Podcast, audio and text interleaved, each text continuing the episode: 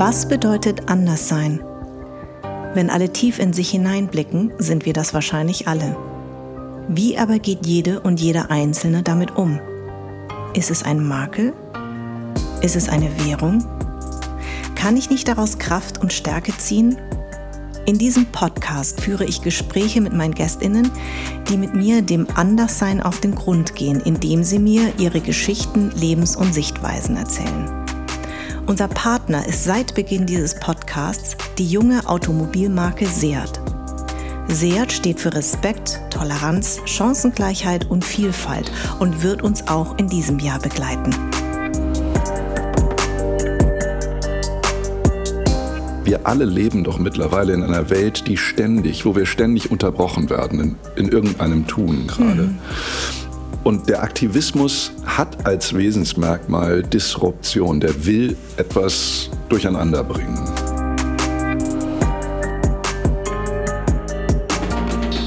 Maß und Mitte droht beim Aktivismus manchmal so aus dem Blick zu geraten. Mhm.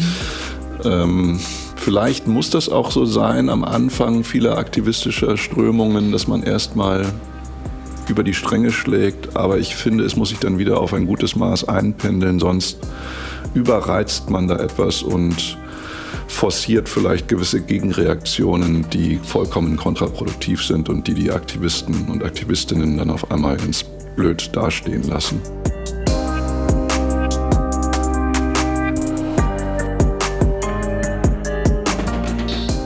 Man kann wirklich sagen, es gibt so viele Formen von Aktivismus, wie es Apfelsorten gibt.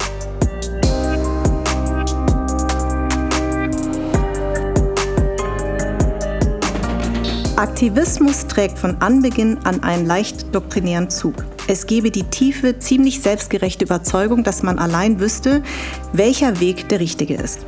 Unsere Gesellschaft lebt notwendigerweise von ganz verschiedenen Aktivismen. Pazifismus und Feminismus etwa seien sehr hehre Anliegen. Der Feminismus sei ganz ohne Zweifel der erfolgreichste Aktivismus des 20. Jahrhunderts, auch wenn alle Anliegen immer noch nicht durchgesetzt worden sind, sagt Knut Kotzen. Herzlich willkommen. Vielen Dank für die Einladung. Ja. Was hat dich dazu bewegt, dieses Buch zu schreiben? Die Tatsache, dass wir in einer Gesellschaft, in einem Zeitalter, glaube ich, leben, das tief geprägt ist durch den Aktivismus und ganz vielfältige Formen von Aktivismus, die wir heutzutage gewärtigen und erleben und mit denen wir uns auseinandersetzen müssen. Und dazu kam, dass ich gestoßen bin auf die lange Geschichte des Aktivismus, gerade hier in Deutschland, die weit über 100 Jahre zurückreicht. 1919 habe ich von, ja, aus genau. deinem Buch entnommen. Mhm. Zum Beispiel gab es hier in Berlin, wo wir gerade sitzen, 1919 in Berlin einen Aktivistenkongress schon, einen gesamtdeutschen Aktivistenkongress. Das heißt, die Österreicher waren auch dabei, also alle deutschsprachigen. Aktivistinnen und Aktivisten der damaligen Zeit, damals waren es hauptsächlich Männer, muss man ganz klar sagen, ganz wenige Frauenrechtlerinnen wie Helene Stöcker waren dabei, aber hauptsächlich war das eine sehr männerbündische Veranstaltung. Und wenn man das mit der heutigen Zeit vergleicht, dann hat sich da ja schon fundamental etwas gewandelt. Heutige Gesichter des Aktivismus, nehmen wir nur den Klimaaktivismus mit Carla Hinrichs, mit Amy von Bahlen, mit Luisa Neubauer natürlich und der Greta Thunberg der heutige Aktivismus hat ein weibliches Antlitz, ein ganz klar weiblich geprägtes Gesicht. Und früher war das eben eine Männersache, heute ist es hauptsächlich, kann man fast sagen, eine von Frauen doch stark geprägte Angelegenheit. Und das zeigt eben auch einen Erfolg, du hast es ja gerade schon in dem Zitat erwähnt, des Aktivismus, nämlich des Feminismus, der mhm. für mich tatsächlich der erfolgreichste Aktivismus des 20. Jahrhunderts ist. Wie ist denn der Begriff Aktivist äh, entstanden? Das kann man nicht ganz letztendlich klären. Ich vermute stark, dass er tatsächlich aus der deutschen Sprache kommt. Mhm. Und zwar deshalb, weil es schon Anfang des 20. Jahrhunderts einen Mann namens Rudolf Eucken gab, der war Philosoph und, was wir heute nahezu nicht mehr wissen, Literaturnobelpreisträger war, mal 1908. Und dieser Rudolf Eucken hat in einem seiner Werke über den Aktivismus geschrieben und dort das Wort als einer der ersten, glaube ich, überhaupt in die Welt gesetzt und den Aktivismus, den aufrüttelnden Aktivismus, wie er ihn damals schon genannt hat, definiert als den Idealismus der Tat. Und der Idealismus hat ja in Deutschland eine ganz lange Tradition. Und deshalb spricht, glaube ich, vieles dafür, dass wir Deutsche da einen gehörigen Anteil am Entstehen dieses Begriffes auch haben. Sind denn Aktivisten Idealisten? Ja, auf jeden Fall. Das müssen sie auch sein. Ja. Also, sie kämpfen ja für sehr hehre äh, Ziele, im größten Teil der Fälle zumindest. Ich beleuchte ja auch den Aktivismus, der nicht so gute Seiten eben hat. Wie zum Über Beispiel?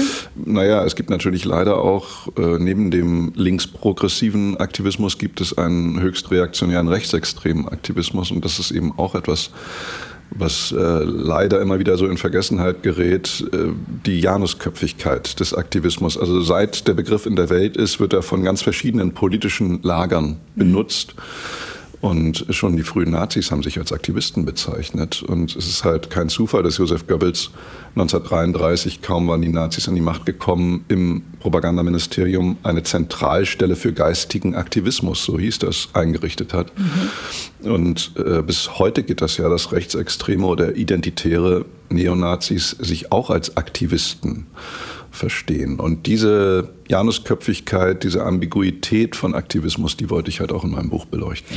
Also aber gab es bei dir irgendwie, weil du selber mal ein glühender Aktivist warst, gab's das, ist das der Grund, warum du es geschrieben hast? Überhaupt nicht, kann ich gar nicht mit dienen leider. Ich bin 0,0 Aktivist, würde ich sagen, in irgendeiner Sache nie unterwegs gewesen. Maximum war Teilnahme an Demonstrationen gegen Ausländerhetze in München, so mhm. Mitte der 2010er Jahre. Lichterkette. Aber, ja, Die nee, Lichterkette, Lichterkette war ja noch weiter vor. weiter vor. genau. Aber mhm. nee, als es im Zuge der sogenannten Flüchtlingskrise dann diese Spaziergänge gab gegen Ausländer, äh, da habe ich dann an den Gegendemonstrationen teilgenommen. Und aber was hat dich dann dazu bewegt, äh, dieses Buch zu schreiben? Also weil, weil, weil du eben oder weil wir im, im Zeiten des Aktivismus leben, hast du gesagt, eigentlich muss man das mal beleuchten. Woher kommt das? Was waren die Ziele früher und wie sind sie heute?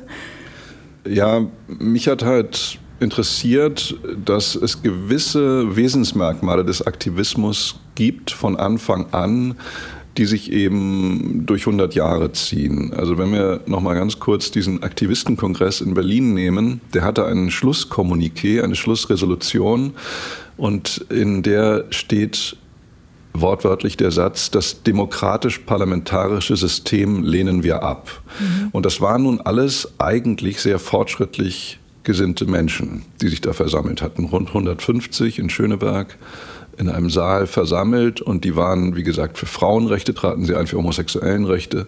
Es waren viele Pazifisten. Sie hatten gerade die Menschheitskatastrophe des Ersten Weltkriegs hinter sich gelassen und glücklich überlebt und waren nun der Meinung, es muss dringend die Friedensbewegung vorangebracht werden zum Beispiel. Und eigentlich würde man ja nun annehmen wollen, das sind alles grundvernünftige Menschen und waren es sicherlich auch in der Mehrzahl der Fälle. Magnus Hirschfeld, der homosexuellen Aktivisten, das sind ja alles sehr, sehr große intellektuelle Figuren auch gewesen. Kurt Hiller war der Initiator des Ganzen, auch ein sehr kluger Mann, Jude, wurde später verfolgt von den Nazis, musste emigrieren und so. Das schreckliche Lebensgeschichte, wurde glücklicherweise sehr alt, verstarb dann in den 1970er Jahren in Hamburg erst, nachdem er aus dem Exil zurückkam. Also es waren alles sehr, sehr kluge Intellektuelle, die sich da versammelt hatten. Helene Stöcker, die Frauenrechtlerin, gehörte auch dazu.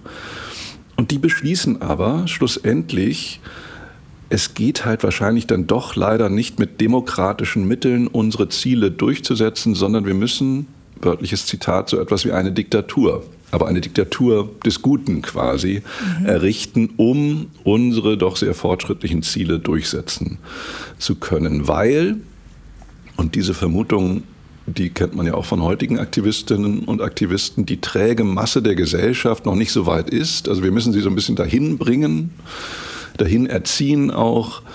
Und das können wir leider mit demokratisch-parlamentarischen Mitteln nicht erreichen. Und ganz früh zum Beispiel beschäftigt auch die Aktivisten die Frage, ob sie nicht in Parteien gehen sollten und da ihre politischen Ziele dann versuchen durchzusetzen. Und der gerade erwähnte Kurt Hiller, der wirklich eine ganz prägende Figur ist, auch in meinem Buch, wahnsinnig faszinierende Figur, spricht dann davon, naja, wir können uns überlegen, ob wir die Parteien, Originalzitat Hiller, durchsäuern mit unseren Ideen. Mhm und wenn du dir jetzt die Grüne Partei nimmst, die ja geboren ist aus lauter aktivistischen Strömungen, Umweltschutzbewegung, Frauenrechtsbewegung und sowas, also ein die Keimzelle war der Aktivismus der Grünen Partei. Und du sie dir heute anschaust, in der Regierungsverantwortung, dann haben wir das seltsame Phänomen, dass sehr viele Aktivistinnen und Aktivisten eben in dieser Partei versammelt sind, auch gerade jüngere, jetzt äh, seit der jüngsten Legislatur mit äh, reingekommen in den Deutschen Bundestag. Und die haben nun ein großes Problem, weil sie zum Beispiel die Beschlüsse zu Lützerath äh, mittragen gleichzeitig aber als Aktivistinnen und Aktivisten demonstrieren gegen mhm. das, was sie selbst beschlossen haben in Lützerath. Und das geht halt eigentlich nicht. Also man kann nicht sich in zwei Körper da aufteilen, werktags oder unter der Woche Parlamentarierin oder Parlamentarier und am Wochenende dann Aktivistinnen und Aktivist. Das geht nicht. Also das finde ich kurios. Äh, es wird halt behauptet, dass das geht, aber ich glaube, die Realität zeigt, es geht dann doch nicht. Wenn du sagst, nicht mit äh, demokratischen Mitteln, äh, wenn, wenn wir jetzt die letzte Generation betrachten, siehst du da Parallelen zu dem, was 1919 so ein bisschen Konsens war und heute? Ich sehe bei der letzten Generation erstmal politische Forderungen, die ja letzten Endes nur Minimalziele definieren. Was fordern sie? Ein Tempolimit, glaube ich, und sie fordern das 9-Euro-Ticket. Mhm. Das sind ja vergleichsweise harmlose Forderungen, ehrlich gesagt, politischer Art. Ähm, das korrespondiert, finde ich, nicht so ganz mit dem apokalyptischen Grundton, den Sie immer anschlagen. Der Subtext oder eigentlich der ganz deutlich formulierte Text der letzten Generation ist ja, die Welt geht unter, äh, wenn wir quasi vor Erreichen der Kipppunkte unser Leben nicht grundlegend ändern. Mhm. Was ja absolut richtig ist. Also keiner von uns würde das bestreiten, dass es diese Kipppunkte gibt. Das ist wissenschaftlich erwiesen und dass sich schnellstmöglich am gesamten, auch kapitalistischen System der fossile Kapitalismus, dass der an, an, sein Ende gelangt ist in Kürze, das wissen wir alle.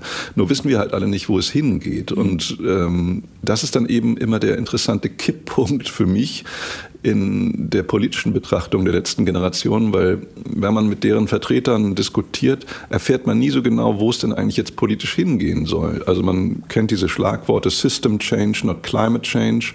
Dann fragt man ja, was heißt denn jetzt Systemwechsel eigentlich genau oder Systemwandel? Wohin? In welches System?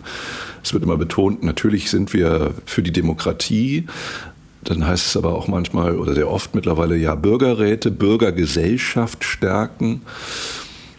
Und es wird immer gesagt, wir haben zu wenig Zeit für all das. Mhm. Und Luisa Neubauer zum Beispiel ist ja jemand, der gerne die Begriffe Demokratie und Zeit in Opposition zueinander bringt in jüngster Zeit, jüngster Vergangenheit und sagt, naja Leute, wir müssen jetzt ganz schnell ins Handeln kommen, sonst äh, erreichen wir das alles nicht mehr, unsere Ziele. Und sonst äh, geht die Erde den Bach runter, um es mal etwas platt auszudrücken. Und das ist halt, finde ich, gefährlich, ähm, damit ja anzudeuten, dass vielleicht das demokratisch-parlamentarische System doch nicht das geeignetste ist, um diese Klimakrise zu bewältigen. Ich glaube, es ist immer noch geeignet. Jede Herausforderung, vor der wir als Menschheit stehen, muss demokratisch-parlamentarisch gelöst werden. Das geht gar nicht anders. Und man kann, und sei es noch für das noch so gute Ziel, nicht sagen, wir müssen vielleicht mal kurzzeitig gewisse Entscheidungsprozesse die wir sonst gewöhnt sind, aussetzen, um schneller an unsere Ziele zu gelangen. Mhm. Das wird so auch nicht von den Aktivistinnen und Aktivisten formuliert, ist aber manchmal im, schwingt so als Unterton mit mhm. in deren Formulierung. Und wenn sie dann zum Beispiel in Vorschlag bringen, Bürgerräte, dann kann man natürlich erstmal sagen, ja, das ist wunderbar, das ist ja noch demokratischer dann, also noch mehr Menschen einzubeziehen in Entscheidungsprozesse. Nur es geht den Aktivistinnen und Aktivisten ja um Beschleunigung von mhm. Entscheidungsprozessen. Und das wäre dann ja eher eine Entschleunigung. Je mehr Menschen man einbezieht, das ist uns allen ganz klar und das ist logisch, desto länger braucht es, um eine Entscheidung zu finden. Mhm. Also sehe ich da noch nicht so ganz den, den Clou dabei bei dieser Idee der Bürgerräte.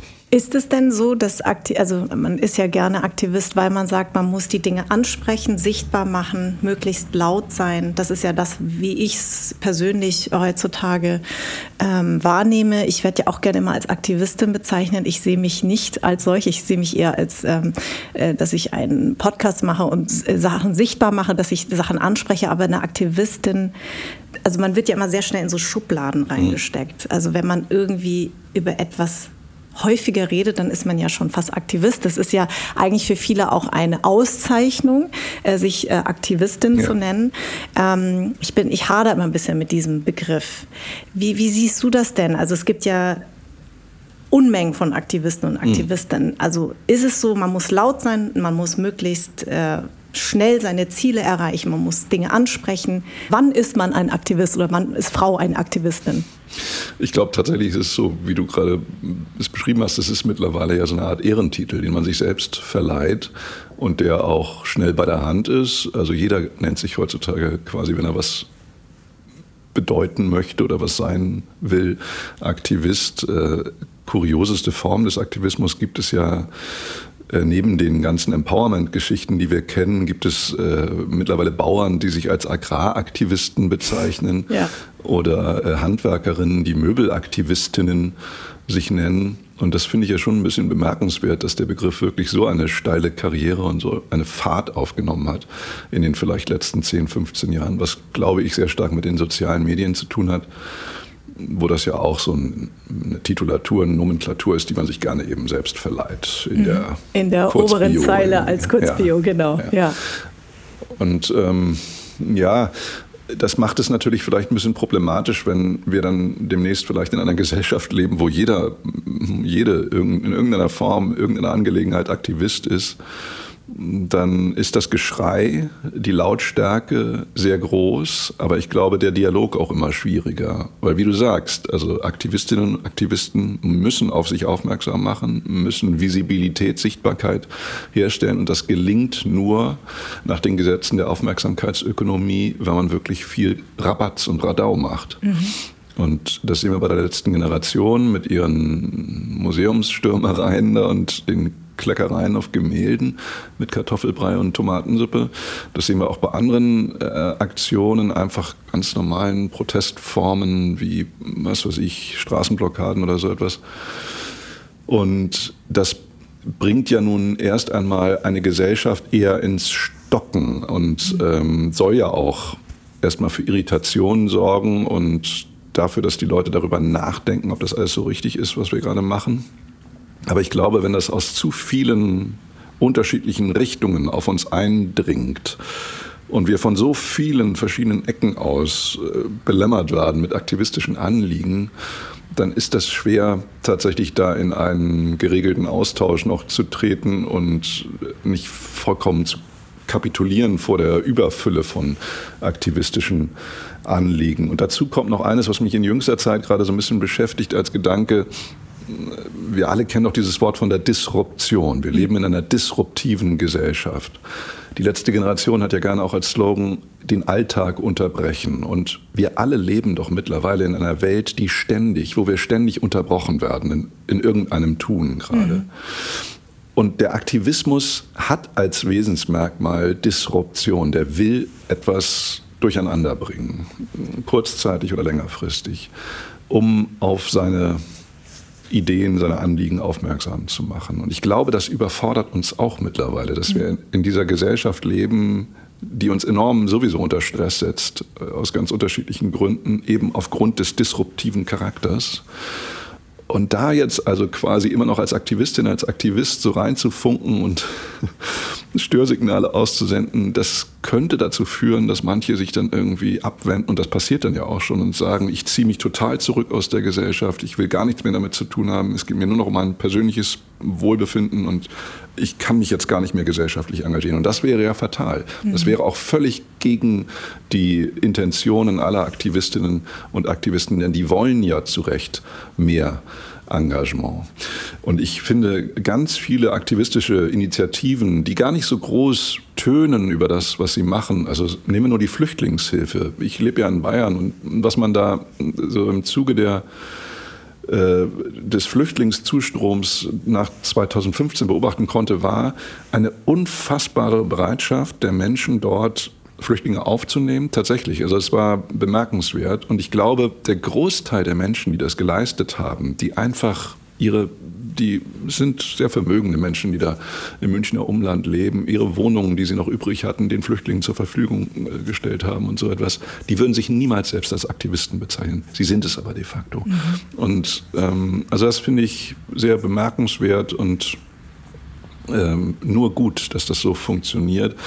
Und ich habe manchmal eben so ein bisschen den Verdacht, es ist billig zu haben, der Titel Aktivist gerade im Online-Bereich sehr billig zu haben, weil wenn man mal was liked oder was retweetet oder repostet äh, oder teilt, ist man nicht, nicht ernsthaft schon gleich ein Aktivist oder eine Aktivistin. Also das ist ja das, was der Evgeny Morozov mal Slacktivism genannt hat, also der sehr bequeme, vom Slacker, vom Sofasitzer aus praktizierte Aktivismus einfach durch Likes und Retweets. Das ist aber noch kein Aktivismus. Wenn du, ähm, dein, dein, Titel war ja, wie viel, wie viel Aktivismus verträgt die Gesellschaft?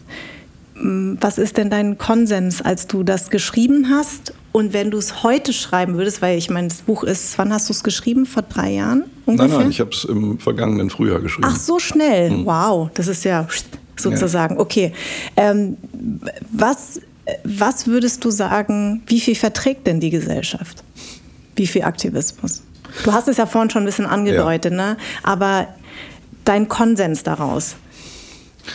Also, weil, weil die Weltverbesserer ist ja auch, also ich bin erstmal über den Buchtitel ein bisschen gestolpert. Ich habe gedacht, ob das jetzt äh, ist ja ironisch mhm. oder ist es tatsächlich, weil Weltverbesserer ist ja erstmal ein Titel, der ist, das hört sich, also Verbesserer ist ja immer nichts wirklich Positives. Ja.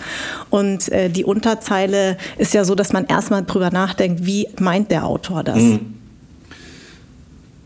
Also ganz kurz zum Titel vielleicht erstmal. Weltverbesserer, das ist tatsächlich ein Begriff, der schon den ersten Aktivistinnen und Aktivisten entgegenschlägt in den 1910er Jahren. Mhm. Hohnrede Weltverbesserer. Und sie reden sich schon damals zurecht drüber auf. Ach, jetzt werden wir hier die Weltverbesserer genannt. Aber es gibt auch ein deutsches Wort, was in die Welt hinausgewandert ist, so wie Kindergarten oder andere Wörter nämlich Weltverbesserungswahn. Ist in der, Englischsprache, in der englischen Sprache sehr Ach, gut vertreten. Ah. Tolstoi hat sogar äh, in seinen späten Lebensjahren an sich selbst eine, eine Art deutschen Weltverbesserungswahn zu diagnostizieren geglaubt. Also das äh, gibt es als Wort und das kommt ja vielleicht nicht von ganz ungefähr, dass äh, gerade äh, die Deutschen da so eine Art von, ja, Tendenz haben, anderen zu mahnend erklären genau. zu wollen, wo es eigentlich richtig hingeht. Also du hast vollkommen recht mit deinem Eindruck, das ist ein sehr schillerndes Wort und es ist eher negativ belegt, mhm. Weltverbesserer. Aber äh, wenn man es ganz objektiv jetzt anschaut oder ganz neutral anschaut, ist das ja erstmal etwas, was wofür vernünftige Menschen seit Beginn der Menschheit kämpfen, nämlich für eine Verbesserung der Umstände, der Lebensumstände.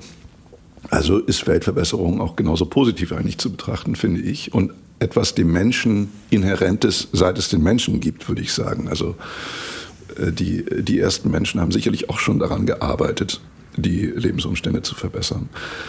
Zu der Frage, wie viel Aktivismus verträgt unsere Gesellschaft, da ist es natürlich, das ist so eine leicht rhetorisch formulierte Frage, die ihre Antwort fast schon vorgibt. Ich glaube, da geht es um ein ein gutes Maß, was man finden muss. Und Maß und Mitte droht beim Aktivismus manchmal so aus dem Blick zu geraten. Mhm.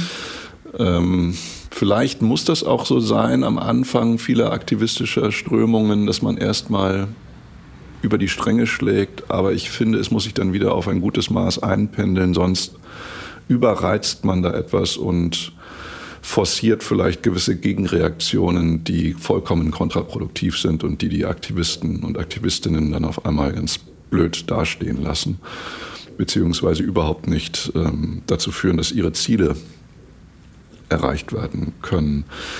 Also man kann natürlich auch genauso gut fragen, wie viel Aktivismus braucht die Gesellschaft. Ich glaube, sie braucht auf jeden Fall mhm. äh, Aktivismus, die Gesellschaft. Du hast ja schon den Feminismus erwähnt. Ne? Genau, ne? der, da, eine der zeigt es sich ja zum Beispiel. Also ja. das, es ist, solange es das Frauenwahlrecht nicht gab zum Beispiel, und das ist ja noch gar nicht so lange mhm. äh, her, war das natürlich ein fundamental wichtiger Kampf, der geführt werden musste. Und das ist dieser außerparlamentarische Druck, der ausgeübt werden muss auf die Volksvertreter.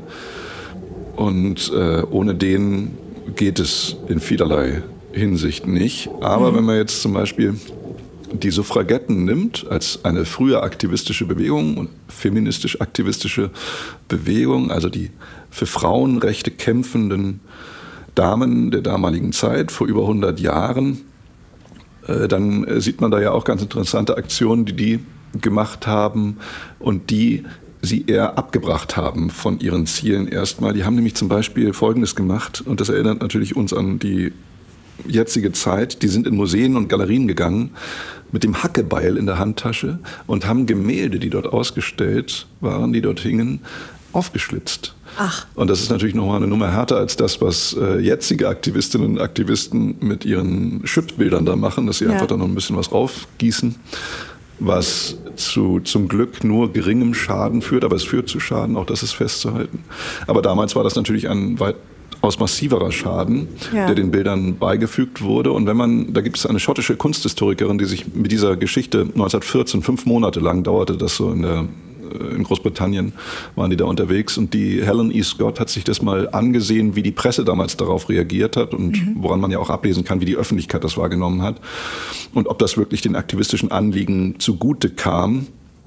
Es kam aufmerksamkeitsökonomisch der Sache sehr zugute weil auf einmal diese Frauenfrage oder wie auch immer man sie dann bezeichnet hat, sehr im Fokus der Öffentlichkeit stand. Aber natürlich war die allgemeine Wahrnehmung eher die, um Gottes Willen, was sind das denn für Hysterikerinnen, die mhm. da mit dem Hackebeil in der Handtasche äh, in Museen laufen und unsere schönen Gemälde zerstören. Äh, also da bin ich jetzt eher nicht dann so dafür, so der Grundtenor mhm. damals, dass die mehr Rechte bekommen sollten. Die gehören eher in die Klaps oder so. Mhm. Also das war so eher die Wahrnehmung damals. Damit will ich nur sagen, das ist eben genau das äh, Mitte und Maß verloren, ähm, beziehungsweise über die Stränge geschlagen und damit dann eher kontraproduktiv letzten Endes gewesen. Ähm, das hat eben nicht unmittelbar zu einer Verbesserung der Lage der Frauen geführt, sondern eher erstmal zu einer Verschlechterung, würde ich sogar sagen. Also. Hast du denn bei der Recherche deines Buches dich auch mit anderen Ländern befasst? Also Frankreich, Großbritannien, Amerika, ob du da auch hingeguckt hast, wie dort der Aktivismus äh, entstanden ist und vor allen Dingen, wie der sich von unserem vielleicht unterscheidet? Also ich beleuchte den auch äh, im Buch, gerade den amerikanischen Aktivismus und da gibt es halt gewisse Auswüchse. Die Amerikaner, kann man ja sagen, sind uns immer ungefähr zehn Jahre voraus ja. und das kommt alles dann zehn Jahre später auch zu uns, was damals schon passiert ist. Und äh, wir sehen ja jetzt im Moment in Amerika, in den Vereinigten Staaten eine Tendenz, wo eben gerade das passiert, worüber wir auch hierzulande gerne reden, die gespaltene Gesellschaft, die polarisierte Öffentlichkeit. Und das hat auch viel mit Aktivismus zu tun, weil eben auch da in beide politische Extreme ausschlagend sehr über die Stränge gearbeitet wird. Es gibt halt Radiomoderatoren, die sich als rechtsextreme Aktivisten gerieren. Ähm, dann gibt es an den Universitäten eben einen sehr missionarischen Eifer, wenn ich an äh, Critical Race Theory und so etwas äh, denke, wo quasi von den Lehrstühlen herab schon eher wie in einer Kirche etwas gepredigt wird und wo mhm. Kanzel und Katheter so ein bisschen verwechselt werden. Und ich halte das für nicht sehr gut, weil ich finde, der, gerade der universitäre Betrieb, in dem sich der Aktivismus in den Vereinigten Staaten ja sehr stark manifestiert, leidet eher darunter, wenn da zu viel Aktivismus von Seite der Forschenden äh, mhm. auch praktiziert wird. Ich glaube, man muss das schon streng voneinander scheiden, genauso wie ich auch finde, dass man Journalismus und Aktivismus ganz streng voneinander scheiden muss und das nicht ineinander vermengt werden darf, weil wir uns da alle, also ich zumindest als Journalist würde mir keinen Gefallen damit tun, wenn ich gleichzeitig so aktivistische Anliegen in meiner Arbeit mit einfließen lassen ja. würde. Und also das zeigt sich gerade da so im akademischen Bereich, da gibt es dann ja auch schon ähm, äh, wunderbare Netflix-Serien darüber, über die ganzen Auswüchse. Ich denke jetzt gerade an eine, die heißt, glaube ich, Der Professor, ähm, mit einer ganz wunderbaren Schauspielerin, deren Name mir jetzt leider gerade nicht einfällt, als in einer der Hauptrollen eine asiatischstämmige äh, Professorin, die ähm, dann quasi überrollt wird von immer mehr Empowerment-Bewegungen an ihrer eigenen Uni und quasi, obwohl sie eigentlich für all deren Anliegen selber eintritt, dann äh, unter die Räder äh, gerät. gerät fast. Also das, das ist, ähm, ist eben genau das Phänomen, was wir vielfach beobachten, dass da über die Stränge geschlagen wird. Und ja, also wenn das dann in so eine in ein, in ein fast religiöses Eiferertum ausartet, gerade im akademischen Bereich, wo wir doch eigentlich uns immer ermahnen sollten, anhalten sollten, nüchtern zu bleiben und einfach die Empirie mhm. und nicht so sehr die Empathie. Die, die Empathie ist so ein bisschen überbewertet, finde ich. Also es geht doch dann eher mal erst um nüchterne Forschung und weniger um, ja, um, um Mitgefühl oder so etwas, sondern erstmal die Fakten sprechen lassen und daraus dann gewisse Handlungen kann man dann ja immer ableiten daraus, aber beides miteinander zu verquicken und zu sagen, ich bin jetzt hier Professor und ich fordere übrigens dieses und jenes und gewisse Dogmen dadurch auch zu formulieren aus akademischer Sicht, und das Wissen zu konfessionalisieren in gewisser Weise auch. Also wenn ihr meiner Theorie nicht folgt, ich sage jetzt mal Critical Race Theory, dann seid ihr quasi auf der falschen Seite. Das ist keine keine gute Form der akademischen Auseinandersetzung. Mhm. Also man darf nicht, finde ich, den Fehler machen, sich selbst in eine moralisch höherwertige Position dort äh, zu begeben oder diese für sich zu reklamieren, nur weil man vermeintlich für etwas Besseres kämpft. Also das, ich finde, da, da muss man wirklich Nüchternheit walten lassen und das Argument muss da den Ausschlag geben, das bessere Argument am, am Ende und äh, weniger die Überzeugung, dass man hier für die bessere Sache kämpft. Mhm. Du hast es ja schon erwähnt, Aktivismus und Journalismus würde mich natürlich jetzt ähm, interessieren. Wie nimmst du das denn wahr, auch als Journalist, also unsere ganze Mediengesellschaft? Wie geht sie also, also du hast gesagt, du wärst dafür, dass man das trennt als äh, Journalist. Nimmst du das auch wahr bei deinen Kollegen und Kolleginnen? Oder nimmst du eher wahr, dass sich das auch vermengt? Äh, und wie, wo siehst du die Problematik da drin? Also wir haben ja jetzt ein Beispiel, gerade bei Hart aber fair, ja. mit Herrn Klamroth, der das jetzt ähm, moderiert. Der ist zum Beispiel privat, äh, das war ja, wurde ja wahnsinnig diskutiert, der ist mit äh, Luise Neubauer zusammen. Und jetzt wurde natürlich gesagt, ist er überhaupt noch fähig, diese Sendung zu moderieren? Na, da haben wir ja so eine Verquickung, die jetzt aus privater, äh, aus, aus, einer privaten Sicht gesehen und ähm, er hat jetzt letztens irgendwie sehr gute Kritiken bekommen, anscheinend, dass er jetzt irgendwie die letzte Sendung sehr, sehr gut gemacht hat. Ich habe sie nicht gesehen, muss ich mhm. dazu sagen. Ich habe nur die Rezension dazu gelesen. Aber wie siehst du das? Also ich halte das für problematisch, wenn das beides ineinander fließt, Journalismus und Aktivismus.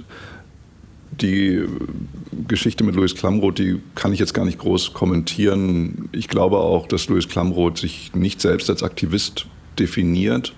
Erst mit einer Aktivistin zusammen. Ne? Genau, und da wird es ja, finde ich, schon so ein bisschen haarig. Also wenn jetzt private Beziehungen es angeblich unmöglich machen sollen, journalistisch zu arbeiten, wage ich mal dahinter ein Fragezeichen zu setzen. Ja. Ich glaube, dass die Freiheit sollte dann existieren, dass jeder sich seine Partnerin oder seinen Partner so aussucht äh, nach, nach Gefühl und nach Liebe und nicht nach politischer Überzeugung oder so etwas. Also ich will damit sagen,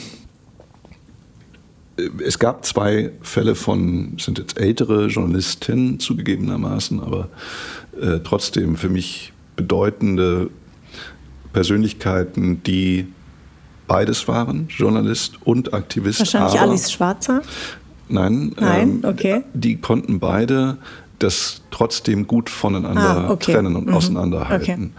Alice Schwarzer ist sicherlich beides mhm. äh, in einer Person und hat Emma gegründet als Zeitschrift auch, um aktivistische Dinge durchzusetzen. Aber ich wollte auf zwei andere Persönlichkeiten zu sprechen kommen, nämlich auf Gerd Ruge. Den mhm. kennen viele vielleicht noch als ARD-Korrespondent in ganz vielen Ländern weltweit unterwegs gewesen. Und auf Robert Neudeck, der war lange Zeit Deutschlandfunk-Redakteur. Ach, das ist aber viel besser bekannt als Gründer von Kapanamur, genau. der sich für Bootsflüchtlinge sehr stark Gerade in Vietnam. Genau. Mhm. Vietnamkrieg damals, ja. Und was hat zum Beispiel Rupert Neudeck gemacht? Er war, ich glaube, über 20 Jahre Redakteur beim Deutschlandfunk, hat dort das politische Feature betreut. Und er hat das immer sehr klar voneinander geschieden, seine Arbeit als Journalist und das, was er an privatem, sehr, sehr hilfreichem Engagement dann für die Menschen dort äh, neben seiner Arbeit getan hat. Also Bootsflüchtlinge retten. Und ähm, er hat das eben nicht, er hat nicht das Mikrofon des Deutschlandfunks dafür benutzt, um Leute zu agitieren und zu mhm. sagen, ihr müsst euch jetzt für meine Sache hier äh, auch mit einsetzen. Und Gerd Ruge war genauso. Gerd Ruge, das wurde eigentlich erst vielen zu dem Zeitpunkt bekannt, als die Nachrufe auf ihn veröffentlicht wurden, war Mitbegründer der deutschen Sektion von Amnesty International mhm. und hat sich also für zu Unrecht Inhaftierte äh, sein Leben lang eingesetzt. Aber das hat man nie gemerkt bei seiner journalistischen Arbeit. Das, mhm. Der hat halt ganz normal äh, berichtet und sich um Objektivität bemüht. Wir wissen alle, dass uns das nie allen gelingt, komplette mhm. Objektivität herzustellen. Aber er hat jetzt nicht äh, ist nicht in Predigerton verfallen in seinen Reportagen. In seinen Auslandsreportagen hat er auf einmal gesagt, ja, hier gibt es den und den Gefangenen und den, der muss unbedingt gerettet werden, Spendenkonto so und so oder so. Mhm. Das, das hat er einfach zu trennen gewusst. Und ich finde, das sind zwei gute Beispiele dafür, wie es eben auch geht. Und ich beobachte halt tatsächlich heutzutage, gerade bei jüngeren Journalistinnen und Journalisten, so eine Tendenz, naja, das ist doch eine gute Sache. Mhm. Also Klimaschutz, ja mhm. klar, äh, gute Sache. Und dann äh, lasse ich das natürlich auch in meinen Bericht, also meine Haltung dazu einfließen und oder lade mir gar, wie der Stern das vor ein paar Jahren gemacht hat, Fridays for Future in die Redaktion ein und lass die mal ein ganzes Blatt machen. Mhm. Ist doch alles total super. Also die müssen doch mal ein Sprachrohr auch kriegen, die müssen doch mal mehr Öffentlichkeit bekommen. Und ich glaube, das ist höchst fatal, weil ähm, klar, keiner von uns ist frei von irgendwelchen Tendenzen in der Berichterstattung, aber damit gibt man ja das Heft im Wortsinne aus der Hand.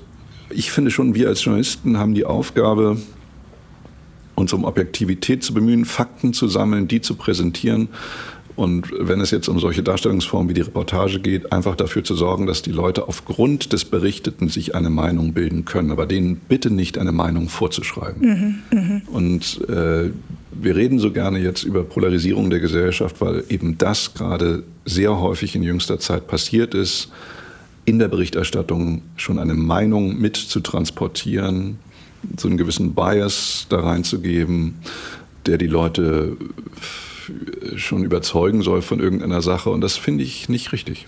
Kommt es auch daher, dass ähm, Journalisten, Journalistinnen werden ja sehr, also dadurch, also einfach durch die sozialen Medien ist man ja viel mehr, hm, sage ich mal, Druck ausgesetzt als früher. Also ich sage jetzt mal im, in Zeiten von, ich durfte ihn ja auch noch kennenlernen, Rupert Neudeck oder ja. ähm, Gerd Ruge, der auch viel über Vietnam berichtet hat, damals im Vietnamkrieg. Ähm, das war ja eine andere Zeit. Jetzt ist ja immer die Frage, wie geht man mit der heutigen Zeit um? Wir sehen ja, wie schwierig das manchmal ist für Sender, für, äh, für Zeitungen, mhm. wenn man etwas berichtet, dass dann immer gleich der öffentliche Druck da ist. Durch Twitter, durch mhm. Instagram, durch Facebook.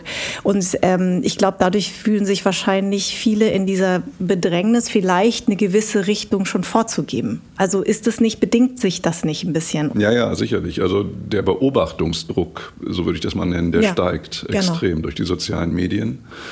Und wir erleben das ja eigentlich tagtäglich, dass irgendwelche Snippets, Videomitschnitte, anderthalb Minuten, 20 Sekunden aus Maischberger, Lanz oder was auch immer für Sendungen dann skandalisiert werden, weil irgendwer schon wieder sich nicht ganz glücklich ausgedrückt hat oder Meistens wird das dann ja auch gnadenlos dekontextualisiert, was äh, irgendeine Aussage wird getroffen zu irgendeinem politischen Sachverhalt zum Beispiel und dann wird halt gesagt, ja, das ist ganz fürchterlich, was diese Person da jetzt gerade gesagt hat und jetzt hetzt diese Person wieder gegen jenen oder sowas. Und ich glaube, das führt uns alle nicht äh, weiter. Das äh, führt eben nur zu zusätzlichem Tumult und zu Aufregung, aber das Ergebnis ist ja, dass, dass wir da in der Sache nicht vorankommen. Deshalb muss ich auch ganz ehrlich sagen, habe ich größte Probleme mit dem Format der Talkshow, weil das mhm. auch Talkshows leben ja von diesem Aufregungsprinzip. Hoffentlich sagt eine Person etwas, worüber sich dann am nächsten Tag die ganze Republik wieder aufregen kann.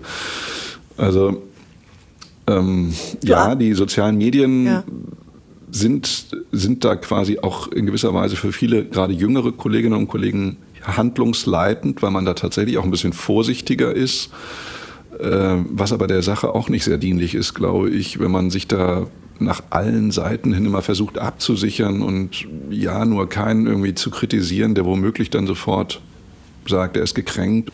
Mich beunruhigt und besorgt das tatsächlich, äh, weil es uns eben in der Sache nicht weiterführt. Wenn wir nochmal zurück zu deinem äh, Buch kommen, äh, was waren denn die äh, interessantesten Aktivisten, die du so gefunden hast? Ich habe äh, irgendwie, also du hast das mal, glaube ich, auf der Frankfurter Buchmesse so ein bisschen mhm. aufgezählt, da musste ich auch ein bisschen schmunzeln. Also was gab es für Aktivisten, also die sich Aktivisten und Aktivistinnen nennen, wo man gedacht hat, ach, das gibt's auch. Also wir kennen ja jetzt die, ne, die, die, die wir halt, über die wir jetzt gesprochen haben, die Klimaaktivisten, äh, die BPUC-Aktivisten. Mhm. Ähm, aber was sind so abseits von dem, was dich sehr zum Schmunzeln gebracht hat? Ja, eine habe ich ja schon genannt, die Handwerkerin, die sich Möbelaktivistin nennt. Sozialarbeiter heißen heutzutage gerne auch mal Armutsaktivisten. Kürzlich habe ich gelesen in einer Verlagsvorschau von einem Slam-Poeten, der sich Literaturzeitschriftenaktivist nannte, kannte ich auch noch nicht diese Selbstbezeichnung. Ähm, ja, es ist wirklich eine Riesenspielwiese. Bei Peter Handke in einem Theaterstück taucht eine Person auf, die sich Apfelaktivist nennt. Und ich glaube, man kann wirklich sagen, es gibt so viele Formen von Aktivismus, wie es Apfelsorten gibt mittlerweile. Also von Peter Handke stammt übrigens auch ein schöner Satz, äh, der lautet, ein friedlich um sich schauender, der ideale Aktivist. Ähm, das versuche ich ja so ein bisschen zu sein in meinem Buch, ein friedlich um sich schauender, der einfach nur mal so guckt, was alles da ist an verschiedenen mhm. Spielarten von Aktivismus und der gewisse Aspekte des Aktivismus auch versucht zu problematisieren. Bist du schon auf Lesereise? Das ist ja ein kleiner Essay, den ich geschrieben habe, 144 Seiten oder 140 und mit Essays geht man nicht so richtig auf Lesereise. Weil mich, hätt, mich hätte das interessiert, wie das Publikum, ja. also das direkte Publikum auf dein ich, Thema reagiert. Also ich bin schon hier und da immer mal wieder Podiumsgast, dankenswerterweise, wenn es um das Thema Aktivismus geht und diskutiere mit Luisa Neubauer zum Beispiel auf der Frankfurter Buchmesse oder mit Emilia Roack äh, durfte mhm. ich kürzlich äh, diskutieren in Frankfurt in der Bildungsstätte Anne Frank.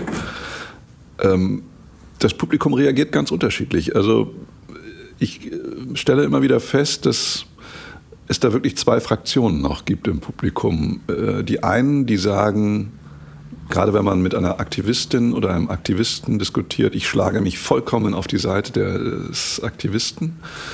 Und dann gibt es aber auch die Gegenfraktion, die sagt, naja, nee, vielleicht stimmt das schon, dass er da gewisse, diese Kritik, die er da an einzelnen Aspekten des Aktivismus anmeldet, vielleicht hat die ja ein bisschen was für sich. Und das geht auch total durch alle Generationen. Das ist mitnichten so, dass ältere Menschen jetzt quasi eher so auf meiner Seite wären und jüngere auf der Gegenseite. Überhaupt nicht, sondern das, man, man stellt wirklich fest, ich hatte in München auch eine so Premierenlesung im Literaturhaus und nach dieser Lesung in München kamen halt auch äh, einige Aktivistinnen und Aktivisten auf mich zu und erzählten davon, dass sie sich in zivilen Ungehorsam üben und was ich denn davon hielte, ob das nicht ein absolut richtiges Mittel ist, habe ich gesagt, naja, selbstverständlich, also um Gottes Willen, ich bin der Letzte, der etwas gegen zivilen Ungehorsam oder diese Art des Widerstands hat, solange sie friedlich äh, ist. Nein, nein, äh, es geht halt nur darum, was ich versucht habe, vorhin schon so ein bisschen zu erklären, wenn das Übermaß halt erreicht ist und Übermaß schadet. In diesen Tagen ist doch gerade der neue Roman von Juli C. und äh, Simon Urban erschienen, Briefroman, wo es auch um Fragen des Aktivismus immer wieder geht. Also zwei Menschen, der eine ist Journalist in Hamburg, die andere ist Landwirtin in Brandenburg, schreiben einander E-Mails und WhatsApp-Nachrichten, tauschen sich aus, auch über Fragen des Aktivismus. Und an einer Stelle dieses Romans gibt es eine ganz interessante Formulierung vom konstruktiven Aktivismus. Und das ist ein mir sehr lieber Aktivismus, muss ich sagen. Das äh, wird definiert im Roman von Juli C. und Simon Urban als der Aktivismus, der Kraft aus sich selber schöpft und der nicht destruktiv ist, mhm. der nicht irgendwas zerstört, sondern der wirklich etwas erreichen will. Und dann gibt es da eben auch noch den Satz in der entsprechenden Stelle des Romans, Übermaß schadet.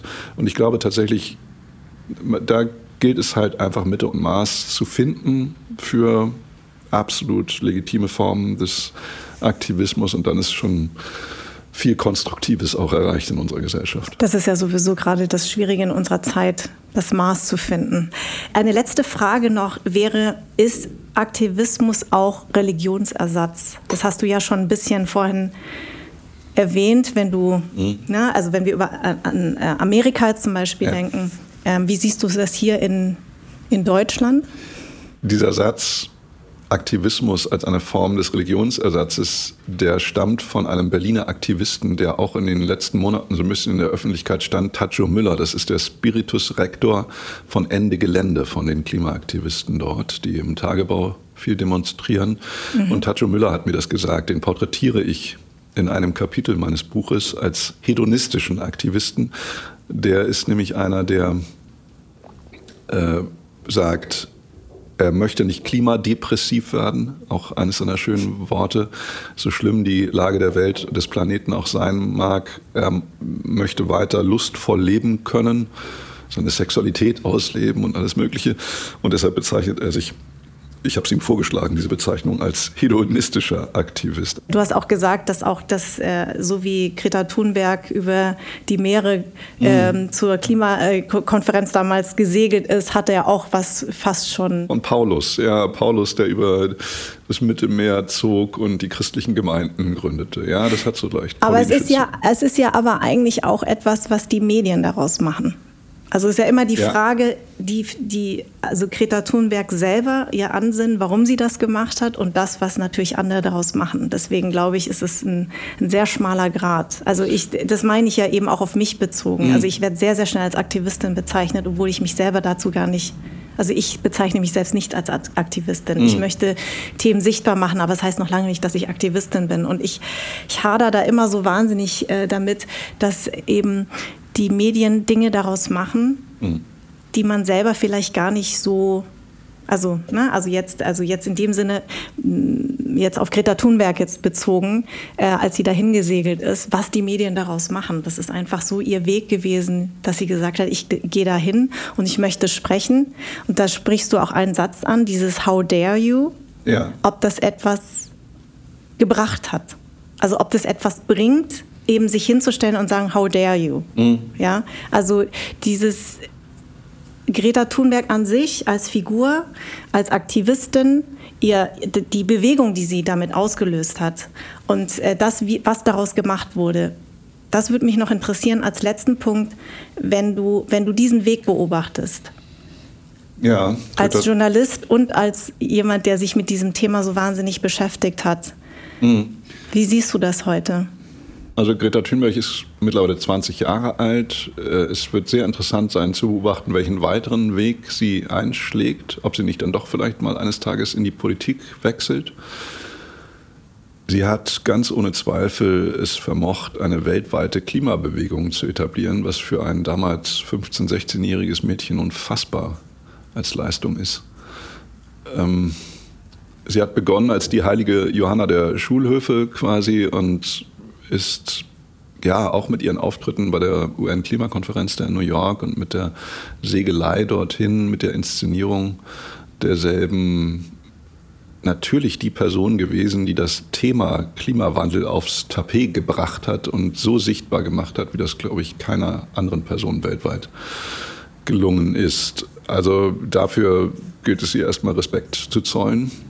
Gleichzeitig kann man sich natürlich aber dann eben auch die Frage stellen, was für Effekte das de facto dann zeitigt irgendwann mal, ob dann ein How dare you dazu führt, dass wirklich die Staatschefs und Chefinnen sich zusammensetzen und sagen, wir müssen uns jetzt an die von uns schon längst vereinbarten Klimaziele halten, wir müssen in unseren Ländern jeweils für einen radikalen Umbruch des gesamten Wirtschaftssystems oder wie auch immer sorgen und diesen Wandel sicherstellen. Und das sehe ich eben noch nicht. Also ich sehe im Moment, und das ist ja auch so eine bequeme Haltung, die man gegenüber dem Aktivismus immer gerne einnimmt, naja, das ist dieses tapfere Mädel, was da vorne steht und was für richtige Anliegen kämpft.